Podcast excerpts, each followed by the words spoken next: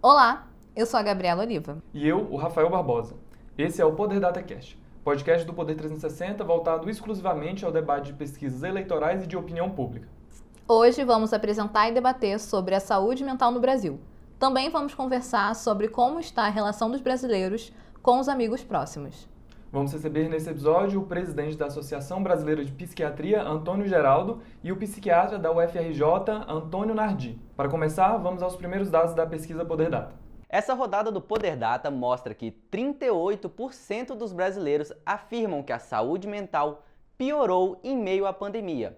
Outros 43% dizem estar na mesma situação e 16% consideram ter melhorado. Os resultados do Poder Data também apontam que 21% dos brasileiros hoje têm menos amigos que antes da pandemia da Covid-19. Para 56%, o número ficou igual e para 14%, o número aumentou. Ainda há 21% que dizem ter só um amigo próximo nesse momento. Outros 9% relatam não ter nenhum. O Poder Data ouviu 2.500 pessoas em 411 municípios nas 27 unidades da federação.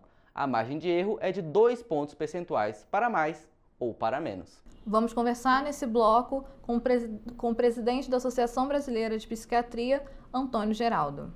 Seja muito bem-vindo ao Poder Data Cash. Eu que agradeço pelo convite, muito bom estar aqui com você, Rafael, com você, Gabriela Oliva. É um tema bastante importante, espero que eu possa ajudar bastante a muita gente, que com certeza vocês irão ajudar. Antônio Geraldo, neste mês concentram-se os esforços para mobilizar o Setembro Amarelo. Queria saber qual a importância desse tema que é tão sensível. Olha só, Gabriela Oliva, o que, que aconteceu nos últimos 30 anos? Você viu ter uma diminuição abrupta assim, ó, do número de mortes por, por AIDS, por exemplo também por cânceres, por leucemias, por doenças cardiológicas. Isso é o que a gente tem certeza absoluta. No entanto, em relação ao suicídio, nós tivemos um aumento, um aumento muito grande.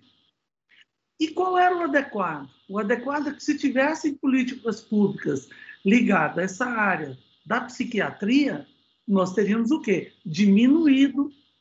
Por que eu afirmo isso?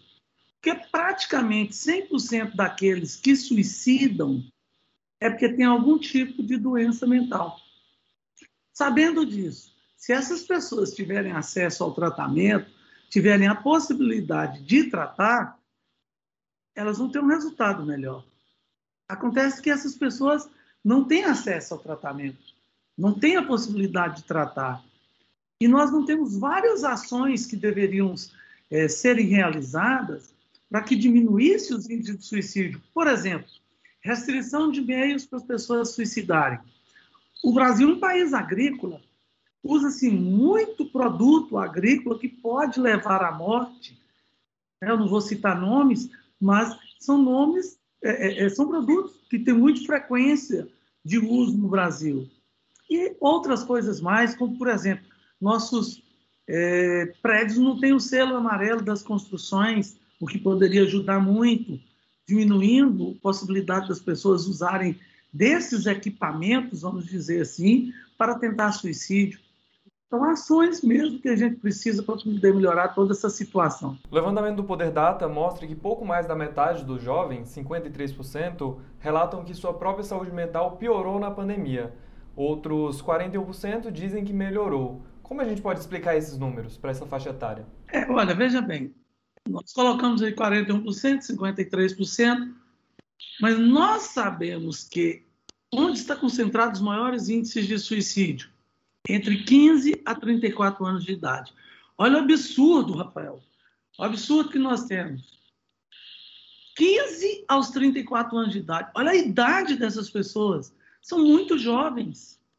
Muito jovens e que não têm acesso a cuidar-se. Então, era esperado que nessa faixa etária, eu vou te assustar um pouquinho mais, Rafael, é a segunda causa de morte no mundo, é o suicídio. Gente, nós temos aí centenas de doenças como causas morte, causa mortes. suicídio, a segunda causa de morte no mundo, é muito alto, vocês concordam? É um, é um absurdo. É um exagero essa quantidade. E isso, na pandemia, piorou muito. Por quê? O isolamento social é péssimo. O medo de você contaminar-se com a doença e, e, e, contaminar os outros acaba fazendo um, como gatilho e desencadeando quadros psiquiátricos nas pessoas. O aumento do uso de álcool e outras drogas as pessoas começaram a fazer happy hour dentro de casa, todos os dias bebendo. Ora, ora, como assim? Como vai beber todo dia? As pessoas pegaram como se álcool é sinônimo de lazer, Rafael. E não é. Álcool não é lazer. Usar álcool, embebedar-se, beber todos os dias. Isso todos são geradores de doenças mentais. E por que, que eu frisei no álcool? Tem álcool, mas tem outras drogas também. A segunda causa de morte por suicídio estão envolvidas abuso de álcool e outras drogas, substâncias psicoativas. A primeira causa são transtornos afetivos, transtornos do humor, aí entra depressão, bipolaridade, depressão bipolar, depressão maior, vários tipos de depressão e bipolaridade. Mas a segunda é abuso de substâncias psicoativas. E isso aumentou muito no período de pandemia. Antônio Geraldo, qual o, o transtorno mais comum agora na pandemia? Veja bem, nós fizemos algumas pesquisas e observamos um aumento de transtornos de ansiedade e aumento de transtornos depressivos. Quando você fala de transtornos de ansiedade, a gente vê embaixo aqui desse guarda-chuva do transtorno de ansiedade, vem o chamado transtorno do estresse pós-traumático, que é o que veio depois do rompimento de barragem de Brumadinho, o que veio depois da boate Kisla no Sul. Por quê? Porque tem um trauma esse trauma vai gerar nas pessoas depois um transtorno que é chamado de TEPT, transtorno do estresse pós-traumático. Então, essa também é uma outra doença em que, durante o período de pandemia, ela cresceu muito. Só que tem um detalhe aí, Rafael. Qual é o detalhe? O Brasil já era campeão mundial de, de transtorno de ansiedades. Já era segundo lugar no mundo em transtornos depressivos. E aí, Gabriela Oliva sabe que depressão é mais comum em mulheres. E quem mais tenta suicídio? Mulheres. Quem mais consegue são os homens. Mas quem mais tenta são as mulheres. Então, se a gente pega, coloca essas mulheres dentro de casa, trancafia essas mulheres lá, com quem abusa delas sexualmente, com quem abusa delas fisicamente, com quem agride. Então, você vai ter o um aumento da violência doméstica, tudo isso são os mais geradores de doença mental. Imagina as crianças, as meninas que são abusadas sexualmente, trancadas dentro de casa com os abusadores ou abusador. Tudo isso é um, um grande fator de piora na qualidade de vida e na saúde mental das pessoas. Antônio Geraldo, o senhor é, acabou de mencionar que as mulheres são as que mais tentam suicídio, mas que os homens são os que mais conseguem. O senhor avalia que para é, ampliar essa discussão de combate, de prevenção ao suicídio, é preciso também discutir um pouco da masculinidade e o que está é, ao redor dela também?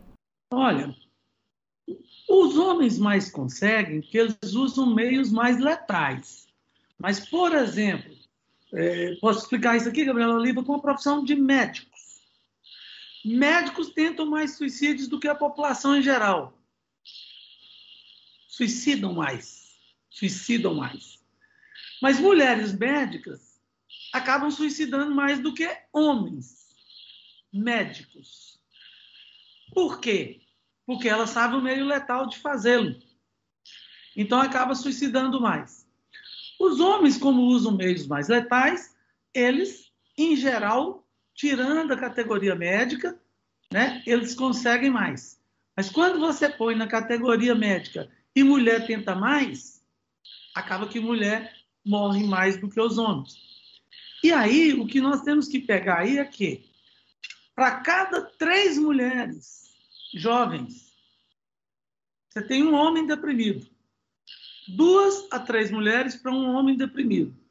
Pós-menopausa, olha só, pula para três, quatro mulheres para cada um homem deprimido. Então a gente tem mais depressão em mulheres. as mulheres aí acabam sofrendo muito mais todas essas consequências aí que infelizmente a gente tem por não ter acesso aí ao tratamento, não ter a possibilidade de cuidar-se, de tratar como deve. Até em sistemas suplementares de saúde, não apenas no SUS, mesmo com os planos de saúde, você tem dificuldade para marcar psiquiatras, marcar psicólogos, o que é muito ruim. É, presidente Antônio Geraldo, o governo tem uma política de tratamento de saúde mental? Tem sim, mas é uma política.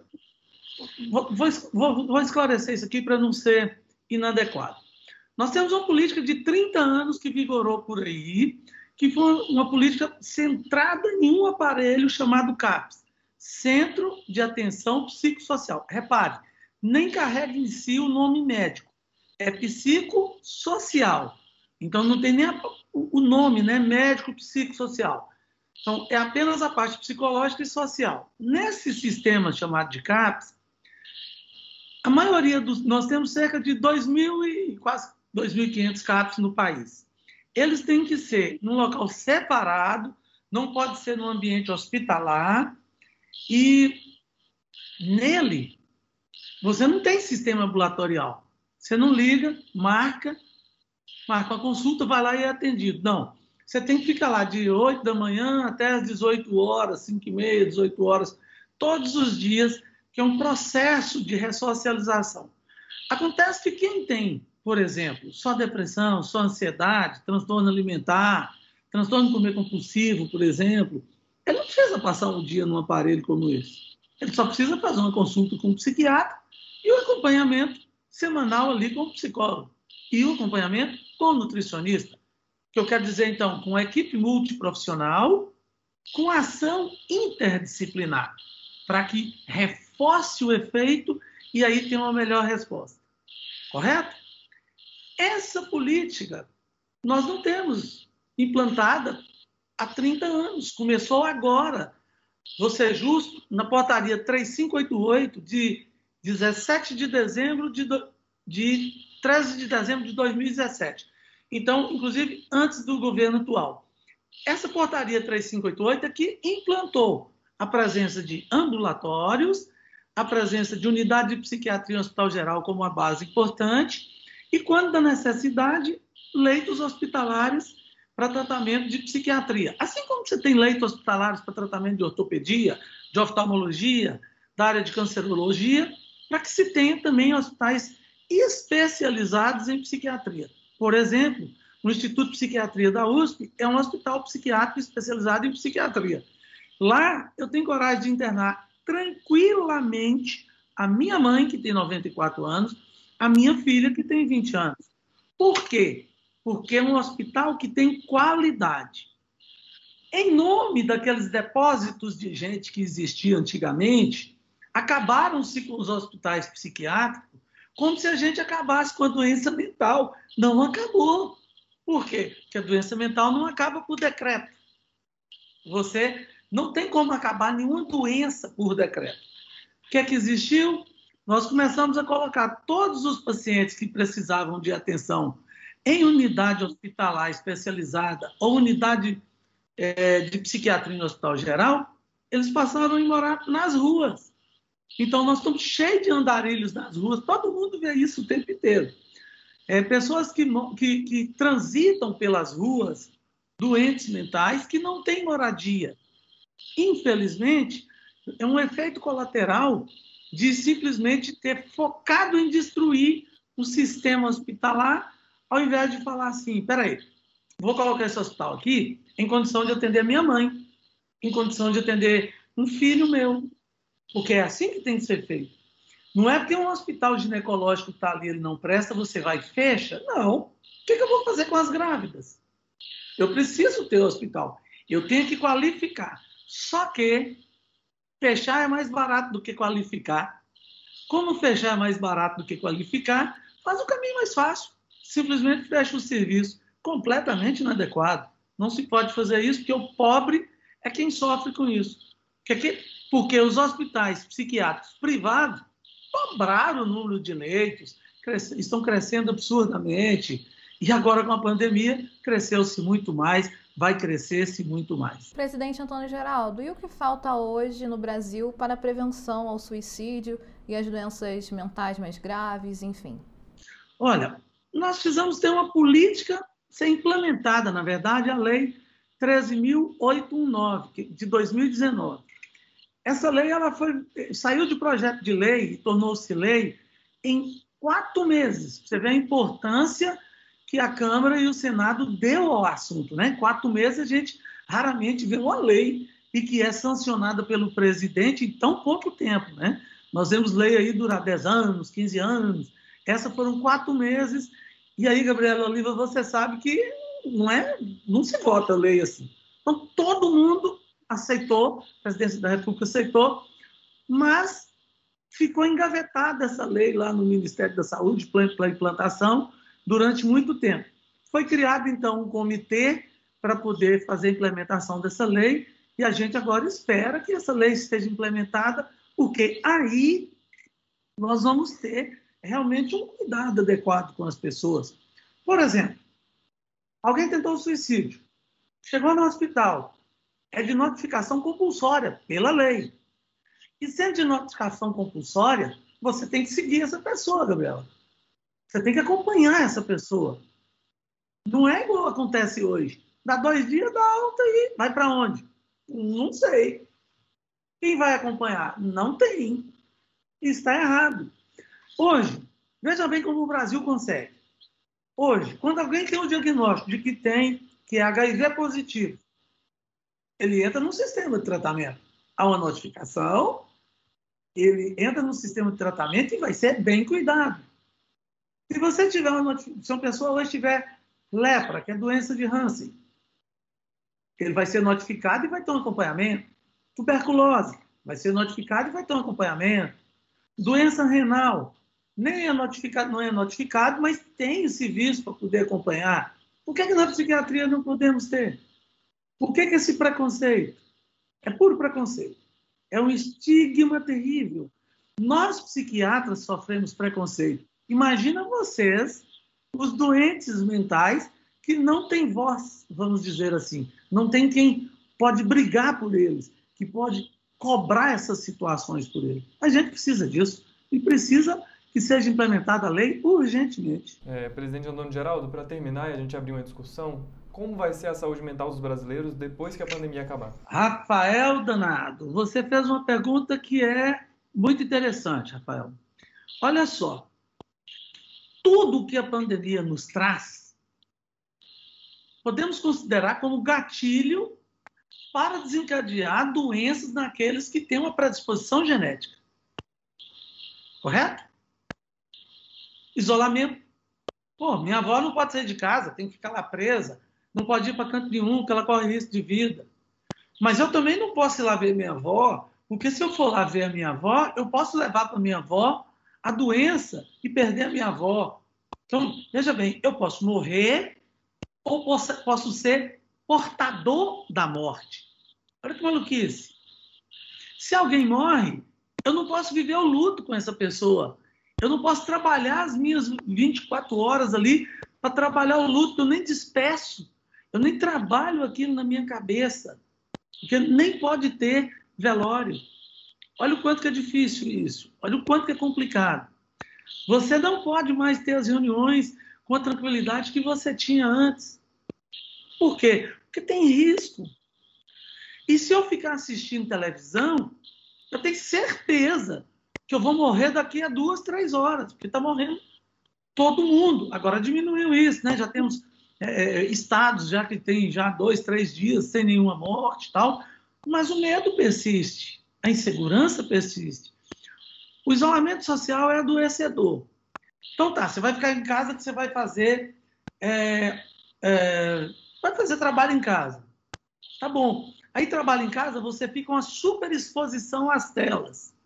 Essa super exposição às telas te deixa o tempo inteiro ligado, preocupado, tenso. Né? Você não pode virar do lado que seu chefe pode reclamar, você não pode ir no banheiro porque está tendo reunião e aí você não pode levantar. Né? Você tem que tomar cuidado, porque muita gente no início de toda essa coisa aí da pandemia trocou de roupa em frente à tela, é, xingou o professor de frente com o microfone aberto, falou coisas que não poderiam falar com o microfone aberto. Isso depois gerou em todo mundo uma tensão. Eu não posso errar, não posso olhar de lado, eu não posso fazer, eu não posso mostrar, ah, peguei o celular, estou desatento, então não dei atenção. Por quê? Está todo mundo me reparando, está todo mundo me olhando, está todos me vigiando. Olha a coisa mais paranoide, né, Rafael? Todo mundo me olhando, todo mundo me vigiando. Então, isso todos são esses e vários outros gatilhos que nós temos. Né? Não posso ir para academia, não posso fazer atividade física. Atividade física nós sabemos que é um fator protetor da boa saúde mental. Né? Então, somando o que nós temos a crer, e eu disse isso no estudo científico publicado na revista internacional em março do ano passado. Foi o primeiro, ou um dos primeiros artigos no mundo onde eu fiz um alerta junto com outros colegas eh, pesquisadores que iríamos ter uma epidemia de doenças mentais. Então, com certeza, 53%, por exemplo, dizer que a saúde mental piorou, isso é terrível, porque a gente não tem esse afluxo de piora da, da, da saúde num período de um ano. Se 53% achar que piorou, é muita gente. Imagina, é gente demais.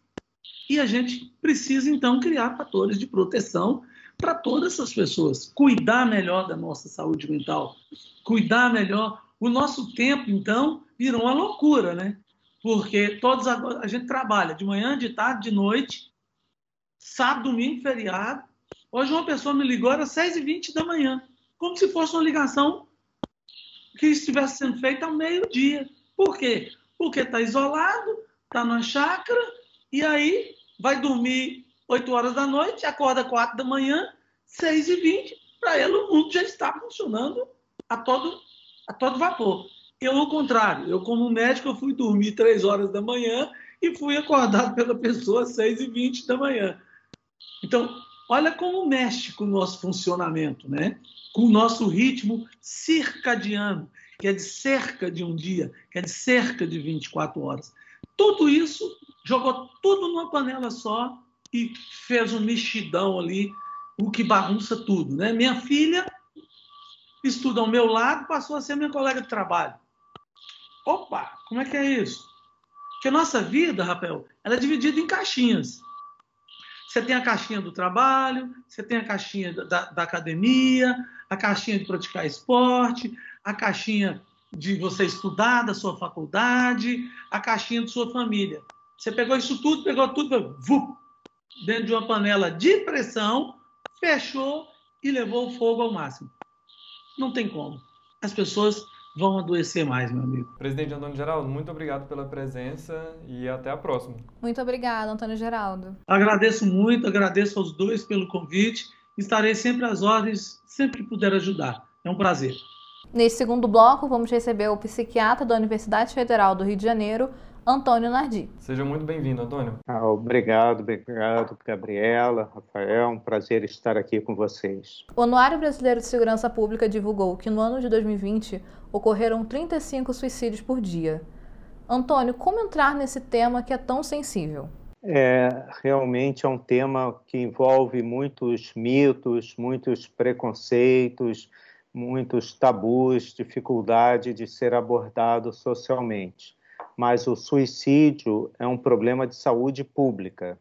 Ele não tem uma causa única, existem várias causas que levam uma pessoa a tentar o suicídio.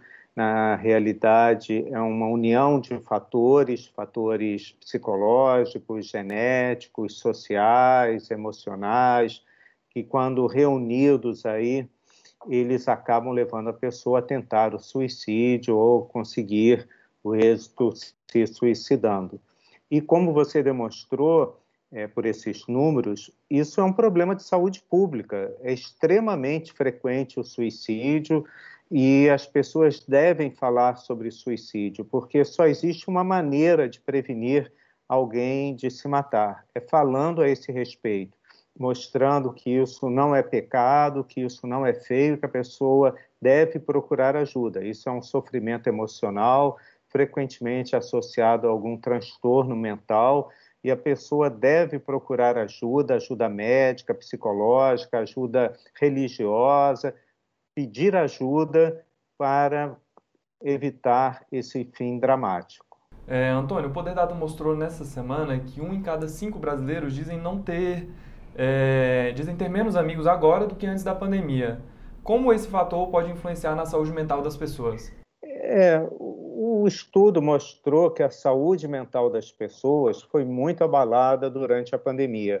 É claro que todo estudo é importante para nós comprovarmos as nossas impressões ou até desmistificarmos algumas, mas todos nós sofremos emocionalmente com a pandemia e socialmente também, porque a pandemia, no mínimo, trouxe um medo, o medo de ficar doente, o medo que as pessoas ao nosso redor fiquem doentes, que os nossos entes queridos adoeçam. Então, esse medo da doença é geral, então é um ponto importante e, para evitar a doença, a vida social foi comprometida. Então, acabaram-se as festas, acabaram-se os encontros, as reuniões. Nós tivemos por muito tempo restaurantes, bares, praia proibida. Então, o lugar que as pessoas se encontram, parques, né? por uma época ficou tudo fechado. Hoje a vida ao ar livre está relativamente liberada. É claro que as pessoas devem evitar aglomerações, devem evitar multidões, mas a vida social melhorou um pouco, mas vai demorar para voltar a ser o que era antes. Não piorou tanto graças ao mundo digital. Eu não consigo imaginar o que seria dessa pandemia sem o mundo digital, porque seja na parte escolar, na parte de trabalho, aí também em parte né, na vida social, o mundo digital atenuou muito as consequências dessa pandemia. Mas mesmo assim, todos nós sofremos com o lado das amizades, muitas pessoas que moram sozinhas tiveram um sofrimento maior ainda, porque ficaram mais isoladas ainda. Então, o comprometimento social também vai demorar para ser vencido e talvez alguma sequela, isso significa uma menor vida social, nos acompanhe por muitos anos. Antônio, o Poder Data mostra que 9% da população diz não ter nenhum amigo. Como isso pode afetar? Isso significa um problema de saúde pública? É claro que é uma entrevista pela internet, Gabriela, e as pessoas às vezes respondem uma pergunta tão complexa como essa, né? Quantos amigos você tem? Você tem amigos? Com sim ou não, um número frio, e às vezes né, a pessoa é, está mais ressentida, ou está mais magoada, ou desconfiada, e coloca um número aleatório mas nós sabemos que muitas pessoas no mundo de hoje se sentem muito é, isoladas afetivamente. E isso é um problema, sim, de saúde pública, né? As pessoas têm uma dificuldade muito grande em criar laços afetivos. A competição, seja no mundo de trabalho ou no mundo social, é muito grande. As pessoas se sentem facilmente traídas, ou vitimizadas. É, o bullying é um exemplo desse problema, faz com que as pessoas se fechem, não mostrem quem elas são. Algumas mídias sociais são até questionadas no sentido das pessoas mostrarem um perfil totalmente falso né, do que elas realmente são. Ninguém fala na mídia social dos seus medos, das suas fraquezas, das suas dúvidas, e isso faz com que a mídia social também não seja um algo verdadeiro, né? algo que transmita uma segurança, um lado afetivo, um lado próprio todos nós precisamos. Então, é, a, a situação hoje social ela é muito importante e as pessoas devem ter um convívio mais presencial dentro das medidas né, sanitárias necessárias, devem procurar sempre ter amigos, porque isso é fundamental. A vida social, ela faz parte da saúde, né? A saúde é um complexo que tem a parte física, a parte mental e a parte social. A parte social é importantíssima, inclusive em relação àquela pergunta anterior, né? A pergunta do suicídio. Muitas pessoas que tentam suicídio, elas estão se sentindo mal socialmente, elas se sentem isoladas socialmente, elas se sentem inaptas socialmente, e isso facilita, é um dos fatores, como eu falei, o suicídio é um conjunto de fatores né, que leva a essa situação. A parte social é muito importante também, e o isolamento social acaba sendo um fator de risco. Professor, ainda sobre esse assunto, as mulheres, as pessoas com baixa escolaridade e os idosos são os que mais relatam não ter amigos. Alguma explicação? Bom, os idosos, eles são realmente um grupo muito importante nesse aspecto social, porque o idoso ele tem um papel muito diminuído na sociedade ocidental. O idoso, ele muitas vezes já está aposentado, vários amigos já faleceram, às vezes o cônjuge faleceu, os filhos é, seguiram seus caminhos. Então, o idoso ele é um grupo em especial que a medicina, a psiquiatria tem sempre estado muito atenta, porque o risco do idoso não ter amigos e ser uma pessoa sozinha é muito grande. Já no caso de sexo feminino ou de jovens, isso é algo que envolve vários outros fatores. Né? O jovem, por exemplo, ele hoje está muito mais ligado nas mídias sociais digitais. E isso é uma verdade. O jovem hoje, muitos deles passam horas e horas nas mídias sociais ou em jogos eletrônicos deixando de comparecer presencialmente a festas ou de participar de esportes, esportes principalmente de equipes, esportes em grupo, onde isso ajuda muito numa vida saudável, numa vida social. E, e a vida cultural também, né? que passou muito para o lado digital e pouco para o lado presencial. No caso das mulheres, também existem fatores onde a sociedade acaba impondo nas mulheres é, todos os compromissos, seja na vida de, laborativa, de trabalho, seja na vida familiar, e acaba dificultando também com que a mulher tenha uma vida própria, com que a mulher tenha uma vida social, uma vida própria, saia com amigas, veja amigas, enfim, se relacione de uma forma mais salutar no lado social e isso pode ser um fator de risco também. É, professor, a gente está no mês de setembro, é um mês também que é conhecido pelo Setembro Amarelo, que é um mês de prevenção ao suicídio. É, qual é o papel na sua avaliação desse mês? Qual a importância? É uma importância muito grande. A cada ano, essa campanha vem ganhando uma repercussão maior na sociedade desmistificando tanto a tentativa de suicídio quanto o suicídio, falando de depressão, de isolamento, de solidão, falando de vários fatores de risco que levam uma pessoa a tentar suicídio ou se suicidar, avisando que as pessoas devem procurar ajuda, ajuda médica, ajuda psicológica. É fundamental a presença desse mês mas a prevenção do suicídio é o ano inteiro. Como você muito bem citou, Gabriela, o número de suicídios aumentou, talvez também por um registro melhor do número de suicídios, né? porque o preconceito em registrar um suicídio, seja da família ou da autoridade policial, é muito grande, sempre tentam dizer que foi um acidente que levou àquele óbito. Então, é, o ano inteiro ele é importante nós falarmos sobre suicídio, sobre depressão, sobre tudo que envolve essa situação tão trágica e que é um problema grave e que merece toda a nossa atenção. Só há um jeito de prevenir o suicídio: é falar sobre ele e mostrar que as pessoas que pensam em se matar podem ter ajuda. Professor, nesse ano e no ano passado morreram muitas pessoas. Como que o luto pode influenciar nessas questões de saúde mental? O luto em si é uma reação normal para uma perda.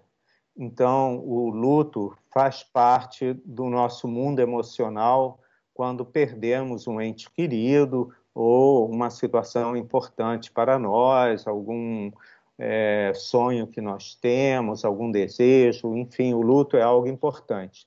Então, nesse ano que nós tivemos tantos óbitos por a pandemia, pela infecção pelo Covid e por outras situações, como nós estamos conversando, né, o suicídio, o luto faz parte da reação normal das pessoas queridas daquele é, ente que se foi. Mas, entretanto, o luto ele tem que ter um tempo razoável para a pessoa voltar a uma vida normal. É, mesmo após um luto, depois de duas, quatro, no máximo seis semanas, a pessoa tem que reassumir as atividades anteriores. A saudade ficará para sempre ou talvez só irá piorar, mas é, a vida normal seja no trabalho, na sociedade, a vida pessoal, tem que voltar ao normal. Muitas vezes não volta. Isso nós chamamos de um luto agravado, um luto que piorou e aí pode ter ultrapassado o limite para a depressão. Então a pessoa que está em luto nota que não tem melhorado, que tem tido prejuízo nessas áreas que eu mencionei, trabalho, vida social, vida familiar, vida pessoal, deve procurar uma ajuda médica para ser examinado, ver se é apenas uma reação de luto ou se ultrapassou a barreira para um quadro depressivo e ter uma ajuda especializada.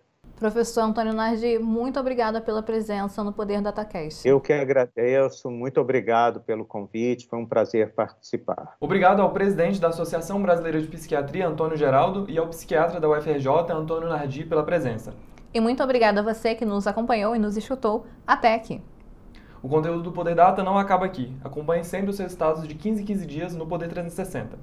Até mais. Até!